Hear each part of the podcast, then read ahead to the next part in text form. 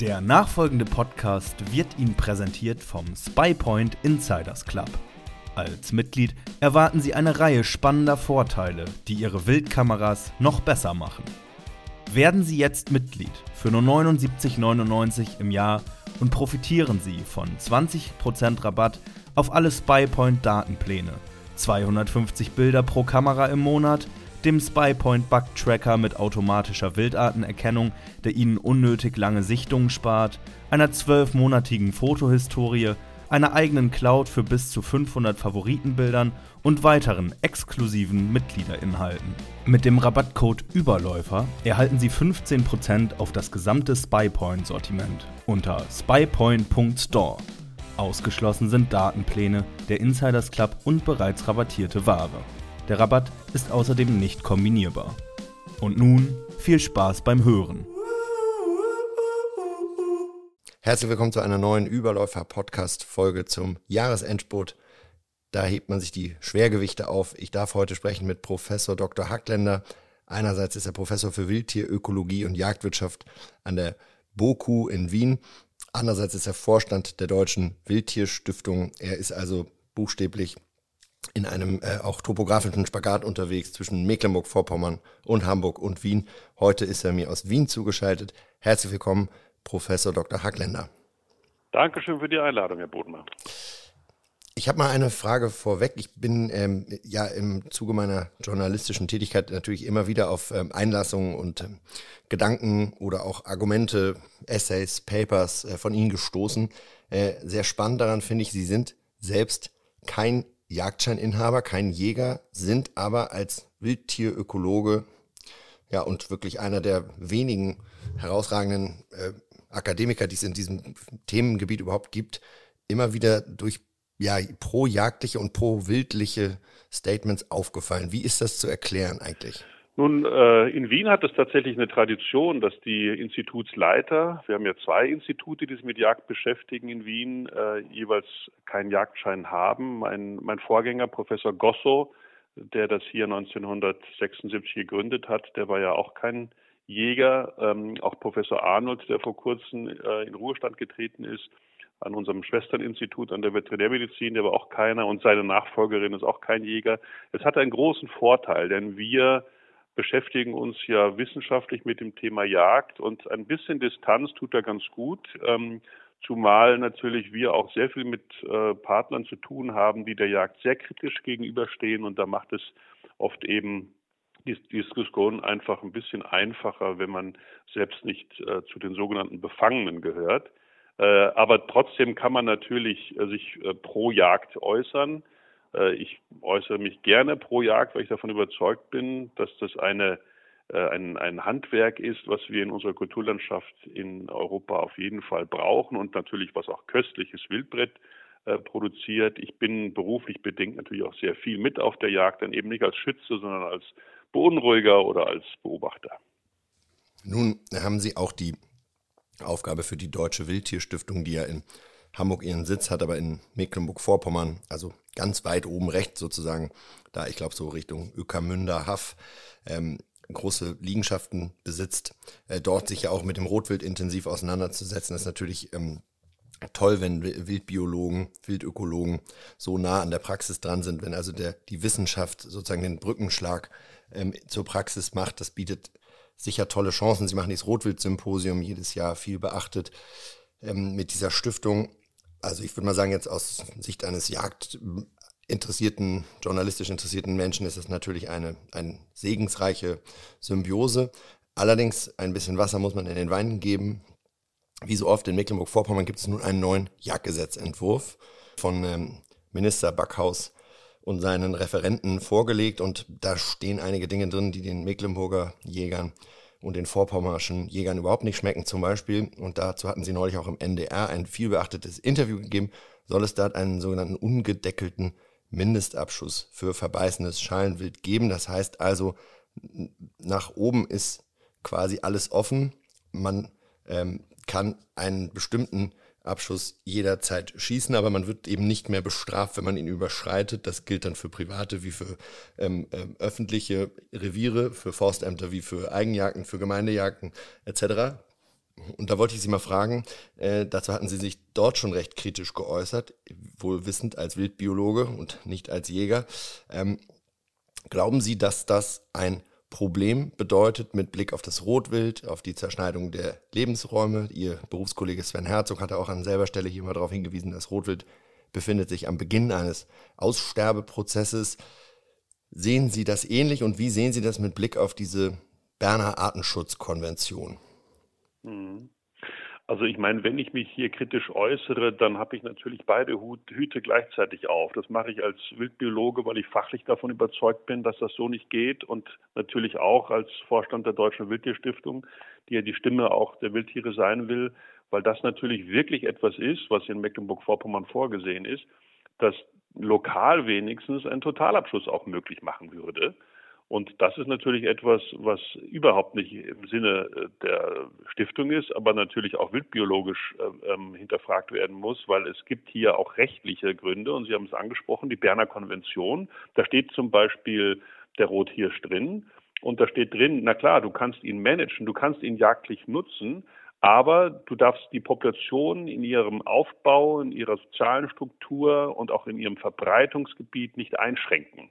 Und das wäre natürlich möglich, wenn ich hier ein, eine, ein Überschießen, wenn es keinen Mindestabschuss gibt, ähm, entsprechend hier erlauben würde. Also das eine ist, dass ich tatsächlich lokal einen, einen, Totalabschuss theoretisch haben könnte. Auf der anderen Seite einfach einen höheren Jagddruck, der dann gerade das Rotwild, was ja eine sehr ausgeklügelte Sozialstruktur hat, mit wichtigen Individuen, die eben an der Spitze stehen, die Leittiere, die könnte ich im Prinzip hier zusammenschießen und dann hätte ich im Prinzip äh, etwas erreicht, was tatsächlich auch dann äh, rechtlich zu hinterfragen werde, wenn man, wenn, wäre, wenn man an die Berner Konvention denkt. Insofern denke ich, ist diese Kritik, die auch Professor Herzog erwähnt hat, ähm, auf jeden Fall berechtigt. Wir haben in Mecklenburg-Vorpommern tatsächlich noch sehr gute Rotwildgebiete, gut vernetzte Rotwildgebiete. Es gibt aber die ersten Anzeichen, dass es hier auch Schwierigkeiten gibt. Denken wir jetzt auch an, an Autobahnen, die hier Barrieren darstellen. Und ähm, das, was wir genetisch feststellen in ganz Deutschland, ist eben, dass wir diese ähm, Habitatfragmentierung tatsächlich als äh, Hauptursache sehen können für eine genetische Verarmung. Ja? Und eine genetische Verarmung führt eben langfristig auch zu einem Aussterbe. Risiko äh, und vielleicht dann eben auch zu einem Aussterben. Äh, Baden-Württemberg und äh, Bayern, die uns ja zeigen, dass diese Rotwildbezirke, wo also Rotwild nur auf ganz kleinen Flächen noch leben darf und alles, was sich aus diesen kleinen Flächen heraufbewegt, muss geschossen werden. Das führt ja dazu, dass die Tiere eigentlich auf die rote Liste gehören, die rote Liste der vom Aussterben bedrohten Tiere. Und in Mecklenburg-Vorpommern haben wir noch zusammenhängende Gebiete und das müssen wir versuchen zu erhalten. Äh, sicherlich ist es da und dort wichtig, die Populationen äh, ähm, zu regulieren und ein, ein, Niveau zu schaffen, wo die Lebensraumtragfähigkeit dann wieder zur Dichte äh, der Schalenwildarten passt. Aber das muss man regulieren oder kann man nicht einfach sagen nach oben offen. Und deswegen ist unser Vorschlag von der Stiftung, aber auch von mir als äh, Professor für Wildtierbiologie, dass wir hier einfach sagen, plus minus 20 Prozent sollte der Abschluss erfüllt werden. Das heißt, ich habe ein bisschen einen Puffer nach oben, aber eben nicht nach oben ganz offen. Ja, ein ganz pragmatischer Vorschlag. Für mich als ja, Praktiker bin auch viel in Mecklenburg-Vorpommern unterwegs, auch jagdlich, kenne da viele Leute, finde das Bundesland wunderschön. Ähm, da stellt sich hier so ein bisschen die Frage, also wenn Sie jetzt Bayern sagen, Bayern hat sehr viel Wald, hat sehr viele Kleinwaldeigentümer, hat äh, eine traditionell, sagen wir mal, eher wild skeptische ähm, ja, Politik gefahren mit seiner, mit seiner ähm, Waldstrategie und Überhaupt ist es in Bayern nicht, also hat eben kaum Rotwild und überhaupt keine vernetzten ähm, äh, Bezirke, zumindest im großen Inland. Und Mecklenburg-Vorpommern ist ja eigentlich in jeder Hinsicht das Gegenteil. Mecklenburg-Vorpommern hat, glaube ich, 25 Prozent Waldanteil grob. Wenn man jetzt mal dort rumfährt, weiß man, das zählen wahrscheinlich auch die ganzen Erlenbrücher rein. Und das sind ja alles, sagen wir mal, forstlich eher nachrangige Flächen. Hm, also, und das ganze Jagdgesetz atmet aber so den Geist des Waldschutzes. Und witzigerweise hat mir ausgerechnet Minister Backhaus vor einem Jahr in einem Interview gesagt, dass er genau diese Art der wildfeindlichen Politik in seinem Bundesland ja nun unbedingt nicht wolle. Wie ist es eigentlich zu erklären, dass er dann nun doch so einen insbesondere rotwildfeindlichen äh, Gesetzentwurf vorlegt, denn er hat auch in diesem Interview ganz deutlich gemacht, dass, dass das Rotwild in Mecklenburg eigentlich so als Leitwildart ja fast äh, stilprägend für das Land ist und dass ihm das wichtig ist, dass sich das da weiter vernetzt aufhalten kann. Warum muss das nun unbedingt kaputt gemacht werden? Also das möchte ich, glaube ich, auch unterstreichen. Minister Backhaus ist kein Wildhasser. Und äh, er hat aufgrund meines NDR-Interviews auch einen ganz äh, langen Brief geschrieben, wo er versucht hat, ähm, äh, meine Kritik ähm, äh, abzuschwächen und seine Position einfach nochmal klar zu machen. Ich habe nicht den Eindruck, dass er die Wildarten loswerden will, aber ich habe den Eindruck, dass er natürlich schon denjenigen Stimmen mehr Gewicht geben möchte, die sagen, wir haben äh, lokal hier und dort etwas zu viel und denen möchte er auch ein Instrument in die Hand geben, äh, dass sie dann entsprechend vielleicht stärker eingreifen können weil wir diese klimafitten Wälder brauchen und so weiter. Ähm, aber ich denke, dass er nicht äh, verstanden hat, welche Box ähm, der Pandora, Büchse der Pandora jetzt da aufmacht, weil er bietet denjenigen, die das brauchen, ein, ein Instrument, aber nicht nur denen, sondern allen. Und damit äh, ist einfach ein zu großes Risiko gegeben. Und das, denke ich, hat er nicht im Sinne. Und das habe ich auch versucht, ihm klarzumachen. Am 10. Januar ist ja nochmal eine Anhörung äh, in Schwerin. Da werden wir auch nochmal versuchen, unsere Position als Stiftung klarzumachen, äh, was hier für ein Potenzial drinsteckt, wenn man nicht aufpasst. Das gilt einfach noch nachzuschärfen und dieses Gesetz ähm, äh, so abzuschwächen in, in seiner potenziellen negativen Wirkung, dass die einen, die sagen, wir müssen mehr schießen dürfen, dass sie das können und die anderen, die sagen, wir wollen aber das Rotwild erhalten und dazu zählt sicherlich Minister Backhaus, ähm, dass wir denen eben auch äh, äh die Möglichkeit geben. Also ein Kompromiss, auf den es rauslaufen sollte. Na, das macht ja ein wenig Hoffnung. Ähm, wie, würden, wie werden Sie sich denn dort in dieser Anhörung dann positionieren zu einem anderen dicken Bock, den dieses Gesetz im Moment enthält? Den finde ich eigentlich fast noch skandalöser. Es soll ja auch die Nachtjagd auf verbeißendes Schalenwild erlaubt werden. Man muss das immer mal überlegen, wie hätten wir das vor 10 oder 20 Jahren gesehen in so einem Bundesland mit, mit dieser Jagdkultur, mit dieser Tradition. Und wie sehen Sie das, vor allem als Biologe? Dass so etwas erlaubt werden soll, dass ich mit einem Wärmebildvorsatzgerät oder einem Infrarotvorsatzgerät äh, dann ähm, auf, auf einer Wiese am Schilf, irgendwo am Waldrand dann einen Rotkalb, einen 3B-Hirsch, äh, einen Dammknieper äh, erlegen kann, dass ich da einen Rudel reinfeuern darf, dass all das plötzlich erlaubt werden soll. Hm. Also das ist sicherlich ein Instrument äh, des Wildtiermanagements, aber nicht vielleicht ein Instrument der Jagd, weil ich kann zwar äh, vielleicht das Wild besser ansprechen und ich kann es vielleicht, wenn ich das ordentlich mache, sogar effizienter töten und damit weniger Störungen hervorrufen im gesamten Revier. Aber wie mit dem Thema äh, Mindestabschluss auch, äh, biete ich hier einfach ein Instrument, das auch zu Missbrauch oder auch zu unabsichtlichem Missbrauch entsprechend verleiten kann. Und das ist etwas, was abzulehnen ist, weil die Nachtjagd bringt im Prinzip den Jagddruck vom Tag auch noch in die Nacht. Und das bedeutet einfach noch mehr Jagddruck, der zu Störung oder auch zu Unruhe führt. Und wir wissen ja, wie das in anderen Ländern ausgegangen ist, nämlich so, dass dieser Jagddruck dazu führt, dass das Wild noch heimlicher wird.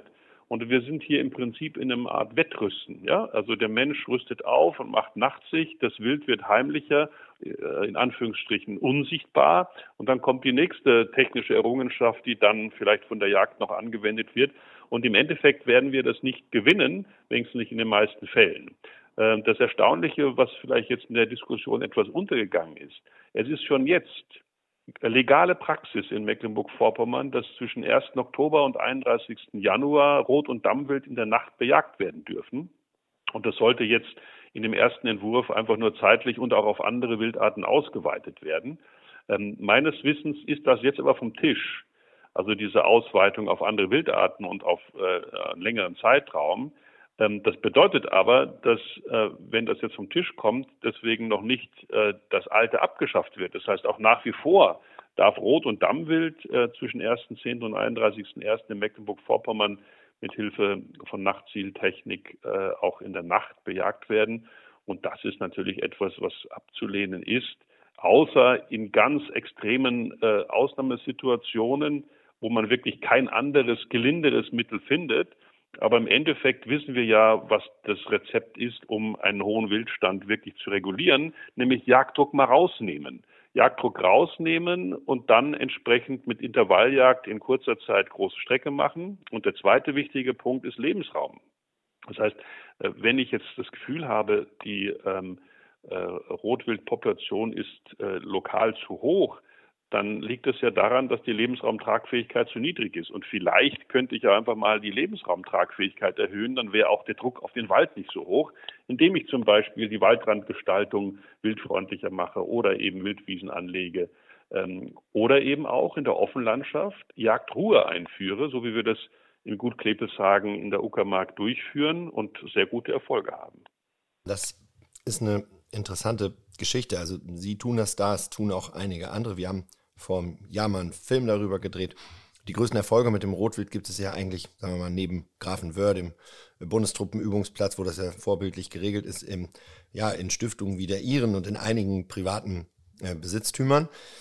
Auf den meisten Landesforstflächen kann man dergleichen äh, eher nicht beobachten. Und ich frage mich immer, äh, wieso ist es so schwer, ja, klar auch gegenüber der Politik, gegenüber den NGOs, die da irgendwelche Eigeninteressen haben, dass das Rotwild vor allem als Leitwildart eigentlich eine Wildart ist, die im halboffenen Land lebt und die gar nicht unbedingt scharf darauf ist, zu schälen, zu verbeißen, sondern die ja im Grunde genommen Grasfresser ist, die wir nur in die Wälder verbannt haben und jetzt auch noch in die Nacht. Also wir werden ja unser, unser, unser Waldumbauziel so auch gar nicht erreichen, auch wenn wir da jetzt äh, noch viel rigider drauf rumjagen. Ja, also mein lieber Kollege Fritz Reimoser hat ja bei solchen Themen immer von der geistigen Keimruhe gesprochen. Ja? Das heißt, man kann etwas äh, über zehn Jahre versuchen, aus den Köpfen rauszubringen und es dauert dann vielleicht nochmal zehn, bis es wirklich draußen ist. Ähm, dieses, dieses Bild vom Rothirsch als König der Wälder, das steckt so drin in den Köpfen, nicht nur in der Forstpartie, sondern auch in der allgemeinen Bevölkerung, das dauert eine Weile, bis es draußen ist. Und äh, natürlich weiß jeder, der sich mit äh, dem Hirsch oder auch mit Wildbiologie beschäftigt, dass das ein Tier ist der halboffenen Landschaften. Und äh, von der Ernährungsphysiologie ist es einfach ein Rauffutterfresser äh, mit der Tendenz zum, zum Intermediärtyp, also auch mal ein bisschen Kräuter dabei. Aber er will nicht in den Wald, da passt er mit seinem Geweih auch gar nicht rein. Er will draußen sein. Und ähm, das dauert noch eine Weile, bis es tatsächlich aus den Köpfen draußen ist. Hat Mecklenburg-Vorpommern nicht von allen Bundesländern vermutlich die geeignetesten Habitate für genau diese Rotwildhege? Ich denke schon, weil wir haben hier einfach eine dominierende Offenlandschaft. Das ist genau das, was der Rothirsch braucht. Es gibt Sicherheit, es gibt aber auch die Esung und äh, es gibt dann eben noch viel Rückzugsmöglichkeiten, diese Waldinseln. Also eigentlich ist es ein perfekter Lebensraum, wenn der Mensch äh, auch die Tiere auf der Offenlandschaft tolerieren würde. Und wir haben natürlich auf der Offenlandschaft nicht nur Lebensmittel zu produzieren, mehr und mehr geht es auch um erneuerbare Energien, um Biomasse zum Beispiel oder auch um Rohstoffe, aus denen ich irgendwas produzieren kann. Das heißt, äh, es wird immer schwieriger, ähm, hier auch noch zuzulassen, dass das noch Lebensraum für Wildtiere ist. Die Toleranz für Wildeinfluss, äh, Toleranz für Wildschäden ist enden wollend. Und äh, natürlich muss man dann irgendwo ein Mittelmaß finden, ohne aber die entsprechenden Wildarten auszurotten. Es gibt ja ein paar wo man wirklich sagen könnte, da kann man den Bestand auch entsprechend etwas reduzieren, ohne dass es gleich zum Ausrottungsszenario führt, wie beim Schwarzwild zum Beispiel. Ähm, aber beim Rotwild geht das auch, aber nur mit klugen Strategien und nicht auf kleiner Revierebene mit der Möglichkeit des, des Totalabschlusses, sondern da muss man wirklich auf Hegering, äh, auf, auf Bezirksebene, also auf Landkreisebene arbeiten ähm, und ein bisschen mehr koordinieren. Ja, und äh, das ist etwas, was ausgebaut gehört in, in Mecklenburg-Vorpommern, weil das wissen wir, dass das gut funktioniert, wenn man das großräumig tatsächlich plant und dann auch umsetzt. Ich finde immer sehr interessant auch die Frage nach diesen sogenannten standortgerechten Baumarten oder mittlerweile reden, reden ja alle nur noch vom Klimawald und der Wald muss klimafit mhm. werden. Ähm, da wird immer so getan, als ob man also wisse, was hier in 100 Jahren ähm, wächst und was nicht. Hm, dann teilweise wird es ideologisch, teilweise auch nicht. Fragwürdig finde ich immer, äh, da gibt es dann in der Regel so die Idee von denjenigen, die das fordern, die jetzt auch in Mecklenburg-Vorpommern da äh, teilweise federführend sind. Ähm, ja, also es geht um Baumarten, die hier seit der Eiszeit heimisch waren. Die Buche vor allen anderen. Ähm, die Buche leidet ja aber auch unter der Trockenheit. Den Buchenschleimfluss kennen wir. Viele Buchen sind äh, schlicht und ergreifend auch äh, abgebrochen, sind, sind nicht mehr sturmresistent durch die Trockenheiten der letzten Jahre. Wie würden Sie denn das einschätzen? Also was ist aus Ihrer Sicht ein standortgerechter Baum, äh, der nun unbedingt auch in Mecklenburg-Vorpommern eine Zukunft hat und um den herum man ein Jagdgesetz hier versucht zu stricken? Hm. Also man muss hier begrifflich ein bisschen aufpassen. Ähm, man redet hier von den standortgerechten Bäumen ähm, und manche meinen darunter die standortheimischen, also die ursprünglich hier vorgekommen sind.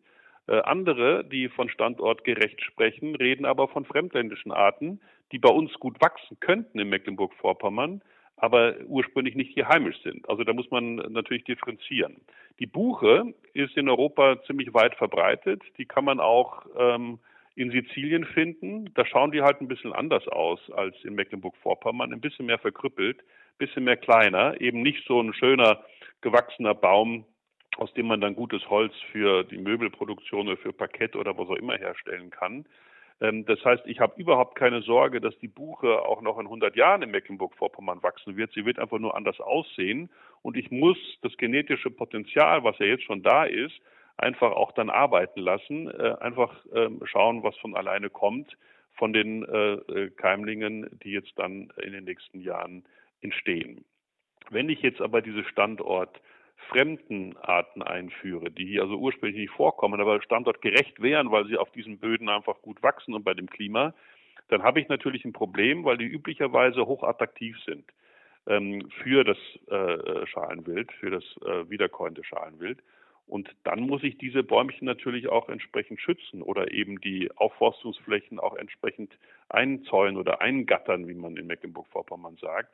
Ähm, und das führt natürlich dann wieder zu einem Lebensraumverlust, ähm, der für das äh, wiederkäuende Schalenwild bedeutet, in diesem Teilbereich des Waldstückchens kann man eben äh, keinen Nachwuchs zur Welt bringen oder sich nicht in Sicherheit wiegen, wenn es draußen vielleicht äh, unruhiger wird von der, vom Jagddruck her oder wie auch immer.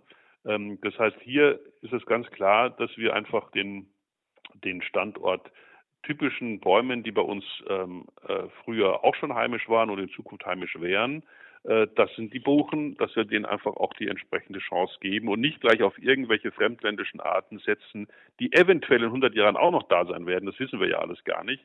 Also ich bin da eher auf der konservativen Seite und denke, wir sollten einfach der Natur auch diesen diese Möglichkeit geben, zu zeigen, was sie drauf hat und nicht wieder irgendwas einzuführen, was dann vielleicht Chancen hat, aber vielleicht eben auch nicht, weil wieder irgendwelche Krankheiten dazukommen, die dann diesen ganzen Bestand in den nächsten Jahrzehnten vielleicht, Jahrzehnten vielleicht wieder auslöschen könnte. Ja, aber es gibt doch Baumarten, die hier eingeführt wurden. Ich denke jetzt mal an die Douglasie, ich glaube von Bismarck mhm. nach Deutschland gebracht. Ist doch eine Riesenerfolgsgeschichte, oder nicht? Ja, da gibt's andere mit der Küstentanne und so weiter. Das funktioniert auch alles. Bloß man muss natürlich äh, wissen, wenn man, wenn man die jetzt einbringt in diese Wälder, die ich umbauen möchte, dann biete ich erstmal eine attraktive Esungspflanze und äh, dann führt es zu Konflikten. Das heißt, logischerweise wird man diese äh, ursprünglich bei uns nicht vorkommenden Arten wie Douglasie oder Küstentanne erstmal einzäunen müssen. Und das ist natürlich etwas, was wieder Kosten verursacht, aber auch mögliche Konflikte. Nach dem Sturm muss ich wieder schauen und so weiter. Das ist alles sehr aufwendig und ich bin eher ein Freund von Naturverjüngung. Wir machen das auf unseren Flächen auf Gut Klepelshagen von der Deutschen Wildtierstiftung auch und sind eigentlich sehr erfolgreich, haben natürlich eine bessere Startposition, weil unser Wald schon sehr naturnah war.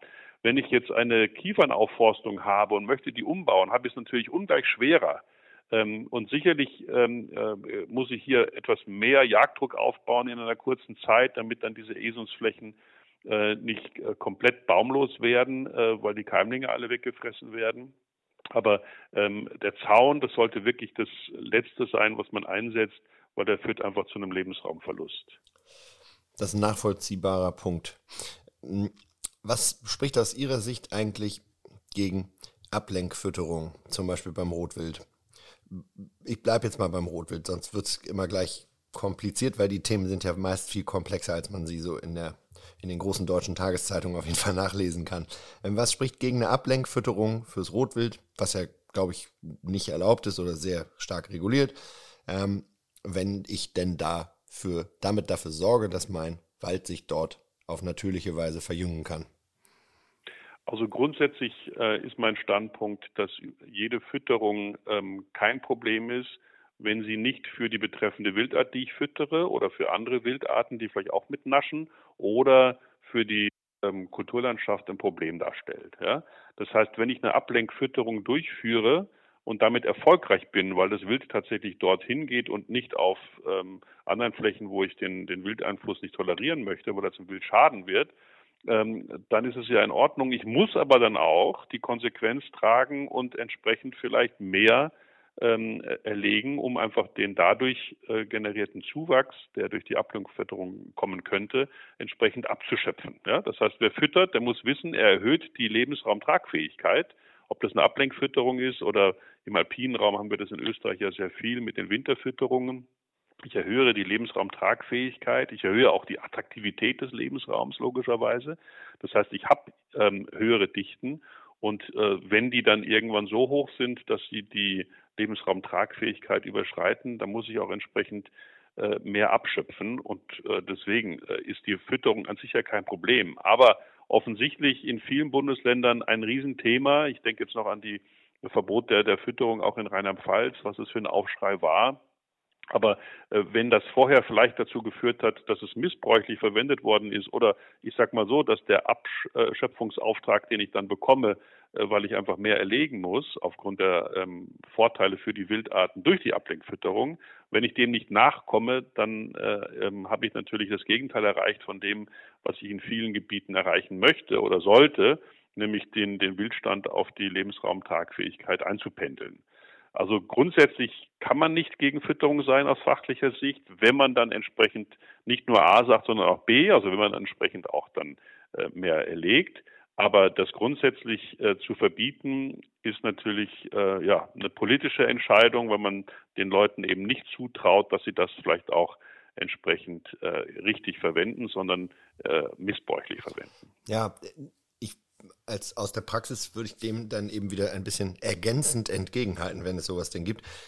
In den Alpen glaube ich das sofort, dass du damit natürlich die Fertilität des Wildes beeinflusst, wenn du da fütterst. Du musst es ja teilweise, aber es ist ein ganz spezifisches Einzelfallsthema.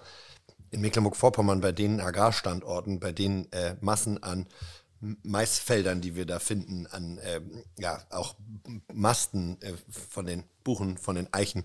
Äh, einfach da die Tatsache, dass wir kaum noch harte Winter haben und eigentlich auch keine langen Fröste, das Wild immer irgendwo irgendwas findet, äh, würde ich behaupten, das muss, da müsste man schon sehr, sehr, sehr exzessiv füttern über einen hohen, längeren Zeitraum, um die, ja, die Bestandesentwicklung einer Rotwild- oder Schwarzwildpopulation wirklich zu beeinflussen und, und das auch dann äh, flankiert durch totalen Jagdverzicht was es ja in Einzelfällen meinetwegen geben soll, aber ja in der Regel nicht der Fall ist. Die Regel ist doch, dass jemand das macht, um das Wild zu binden, um, dann, um ihm dann an dem einen Tag im Jahr oder an zwei intervallsweise die Population abzuschöpfen.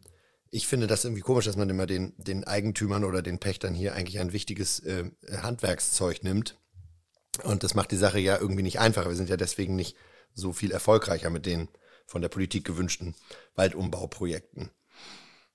Ja, Sie haben natürlich äh, mit Ihrer Entgegnung recht, ähm, äh, aber auch nur zum Teil, wenn ich das wiederum entgegnen darf. Unbedingt. Weil wenn unsere Kulturlandschaft so attraktiv ist, dass sie sowieso nicht normal ist und nicht natürlich und, und so weiter, äh, dann brauche ich doch keine Ablenkfütterung, weil die hätte ja gar keine Wirkung. Das heißt, wenn die Kulturlandschaft so viel attraktive Sachen bietet, ähm, dann werde ich mit meiner Ablenkfütterung auch nicht erfolgreich sein. Dann kann ich sie auch gleich abschaffen.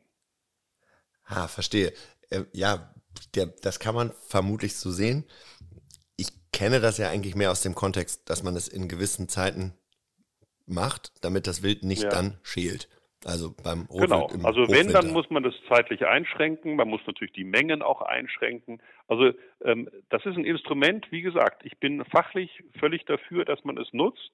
Äh, ich wäre dagegen, dass man es grundsätzlich verbietet. Ich verstehe, warum das der Gesetzgeber macht, weil er den, den entsprechenden Leuten nicht zutraut, äh, das richtig durchzuführen oder nicht die Kapazität hat, das auch zu kontrollieren, ob es auch entsprechend durchgeführt wird.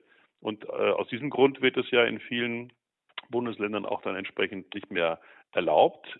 Ähm, äh, ich, ich bin ein Freund der Freiheit, ähm, auch der Freiheit der Entscheidung, ob ich Dinge tue oder nicht. Aber ich sehe auch die Schwierigkeit, dass es eben dann eventuell zu einem Missbrauch führt.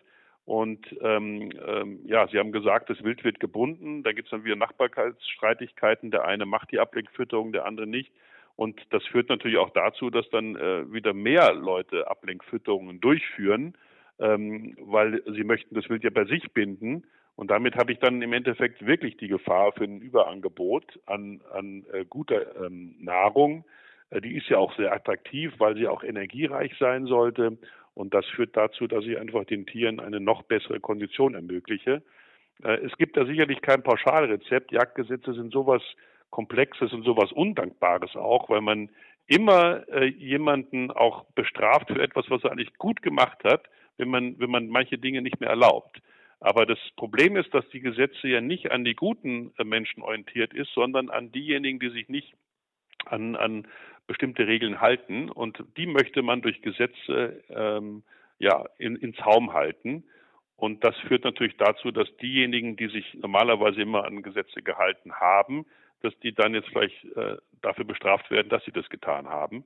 Das ist ungerecht. Ähm, Gesetze richten sich immer äh, an diejenigen aus, die äh, sich normalerweise nicht an die Regeln halten. Und ja, dann schauen halt ein paar in die Röhre, die denken, na gut, da habe ich dann in der Vergangenheit wohl umsonst richtig gehandelt. Ja, das ist unumwunden eine Beobachtung von Tatsachen, die Sie da schildern. Ich würde noch auf einen weiteren Aspekt der ähm, Gesetz, Gesetzesnovelle von Herrn Backhaus und der SPD, wohlgemerkt, hier regieren ja nicht die Grünen, es trägt trotzdem ein bisschen die Handschrift leider, in Mecklenburg-Vorpommern eingehen. Und zwar ähm, ein Wildwirkungsmonitoring für Waldbesitzer soll entstehen, äh, wonach also Waldbesitzer künftig hinzunehmen haben.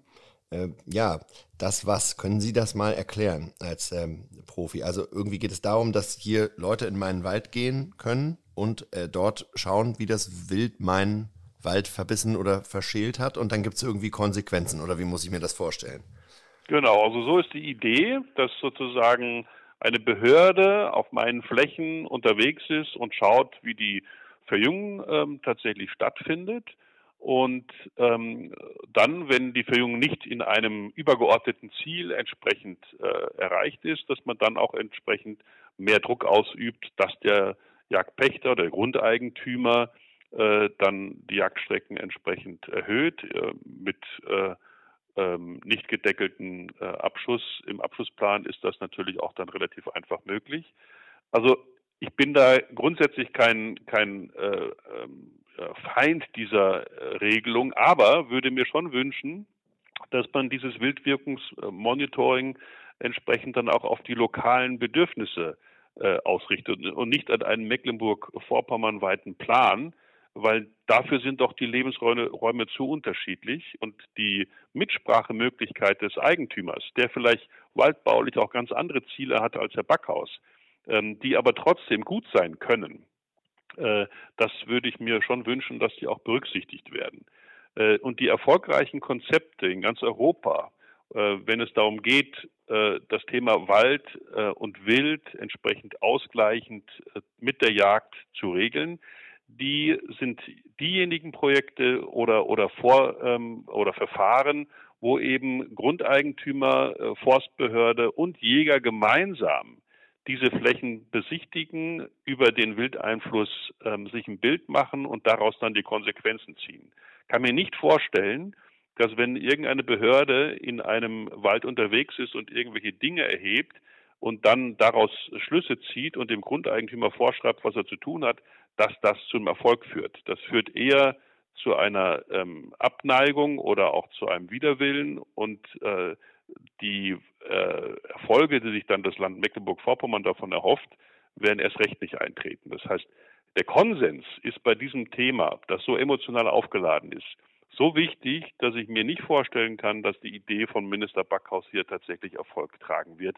Das Gegenteil ist zu befürchten. Also nun sind Sie Wildbiologe und kein Jurist. Deswegen muss ich mir wahrscheinlich den, ähm, sagen wir mal, flammenden äh, Appellteil dieses Aspektes für, für, Gespräche mit Juristen aufbewahren, damit sie sich hier nicht in ähm, Gebiete vorwagen, die, in denen sie sich vielleicht gar nicht mehr komfortabel fühlen. Aber mal so als Laie kommt mir das etwas verfassungsfraglich äh, äh, vor, wenn ich äh, hinnehmen muss, dass in meinem Wald plötzlich Staatsförster rumlaufen äh, und die mir danach äh, notfalls wahrscheinlich dann auch wieder unter Androhung von Strafen, also aufbrummen, was ich da jetzt alles schießen muss, weil der Klimawald angeblich nicht wachsen kann. Und das Ganze ja mutmaßlich auf der Basis der Idee, dass der Wald den, also dass, dass er als CO2-Speicher, als Senke hier äh, so wie er ist, äh, geschädigt ist und nicht in Frage kommt, was ich für wissenschaft, wissenschaftlich sehr wackelig halte, denn es gibt ja auch geschälte und verbissene Bäume, die trotzdem CO2 binden, die sind ja nicht alle tot, mitnichten. Ähm, also das kommt mir alles sehr fragwürdig vor. Man kennt es ja aus den vielen Fällen, wo FFH-Gebiet ist, wo irgendwelche Sonderschutzstati äh, längst greifen und Eigentümer schon längst mit den Naturschutzbehörden vom Landkreis im Clinch liegen. Ich weiß nicht, wie viele Rechtsstreite da im Moment in Deutschland anhängig sind. Es ist mit Sicherheit drei- bis vierstellig. Aber das würde ja dann hier greifen, auch für den ganz normalen Waldbesitzer, dessen Wald keinem Schutzstatus unterliegt. Ja, also auf jeden Fall, das rate ich Ihnen sowieso, auch mit dem Juristen zu reden. Und Sie haben ja jetzt auch einen sehr guten Gesprächspartner theoretisch zur Hand, Florian Ascher, der jetzt ja nach Herrn Niesen dort äh, das Amt des Präsidenten der Jägerschaft interimistisch übernommen hat. Der ist da der sehr versiert, auch aufgrund seiner äh, Stiftung ähm, Wald und Wild in Mecklenburg-Vorpommern.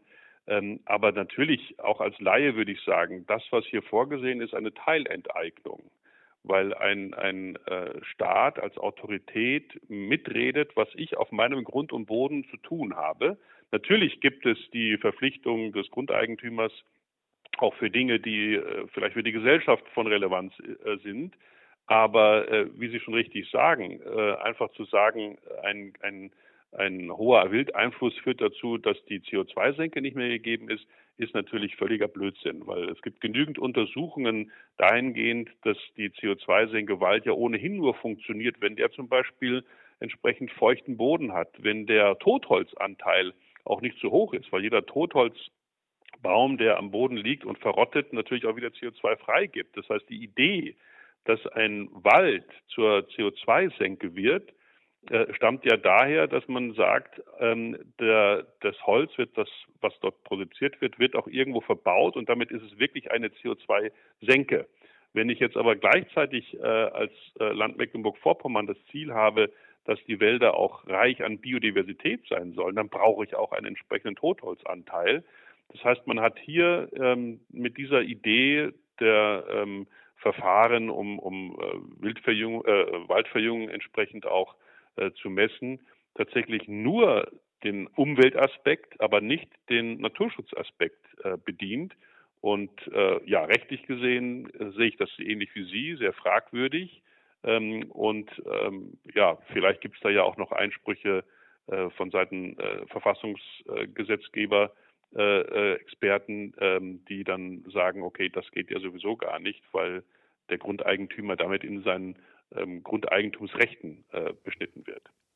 Zumindest ist nicht davon auszugehen, dass Herr Backhaus drei Freudensprünge gemacht hat, als er gehört hat, dass jetzt ähm, mit Florian Asche ein absoluter, äh, ein jagdrechtliches Schwergewicht mit ihm in den Ring steigen wird, flankiert von Herrn Dr. Wetzel, der das auch ähm, äh, ganz gut kann. Ähm, also es gibt, glaube ich, dankbarere Aufgaben als die, die jetzt vor Herrn Backhaus liegt. Zumal er ja. Gut, immer, aber das, das, ja. das hätte er sich ja auch vorher überlegen können. äh, also das ist ja etwas, wo, wo man jetzt kein Mitleid haben Nö. muss. Dieses, diese Jagdgesetznovelle, die hat er sich selbst zuzuschreiben. Und ähm, äh, es gab dazu auch keine Vorabgespräche, zum Beispiel mit mir. Muss er ja auch nicht, ja, aber wir kennen uns eigentlich sehr gut. Er ist auch der Deutschen Wildtierstiftung Gut Klebelshagen freundschaftlich verbunden. Es gab da nicht vorher mal so, ein, so eine Expertenrunde, wo man sagt, okay, schau mal her, wir haben einen Entwurf, ähm, was sagt ihr denn dazu?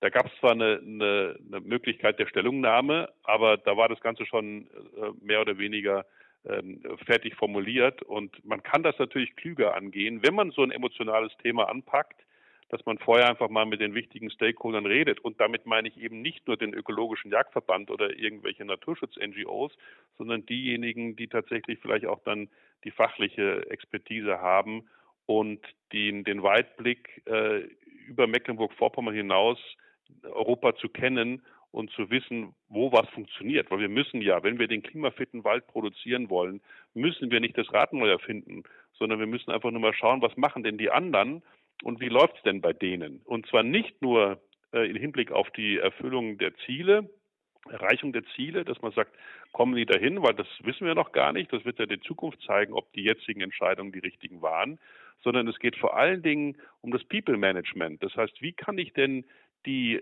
Stakeholder, die hier alle mit zu berücksichtigen sind, an einen Tisch bringen?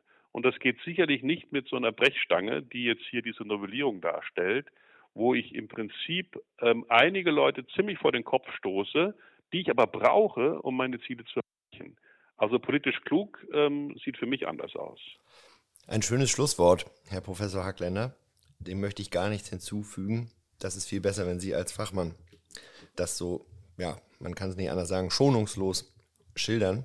Haben Sie vielen Dank für Ihre Zeit.